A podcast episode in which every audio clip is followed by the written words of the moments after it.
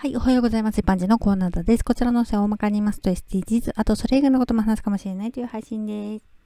さてさて今回は資格取得についてです。以前働いていた会社で公認会計士の資格があるという人が入社しました。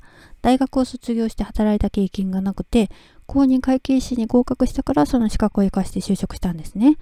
公認会計士ですからね、経理課に配属されました。一般的に資格を取得すれば就職できるかもしれないっていう期待がありますよね。公認会計士の資格なんて難しいだろうからなおさらですね。勝手な想像ですけど、その人もそういう感じで資格取得の勉強を頑張ってきて、やっと合格して就職したのかなと思います。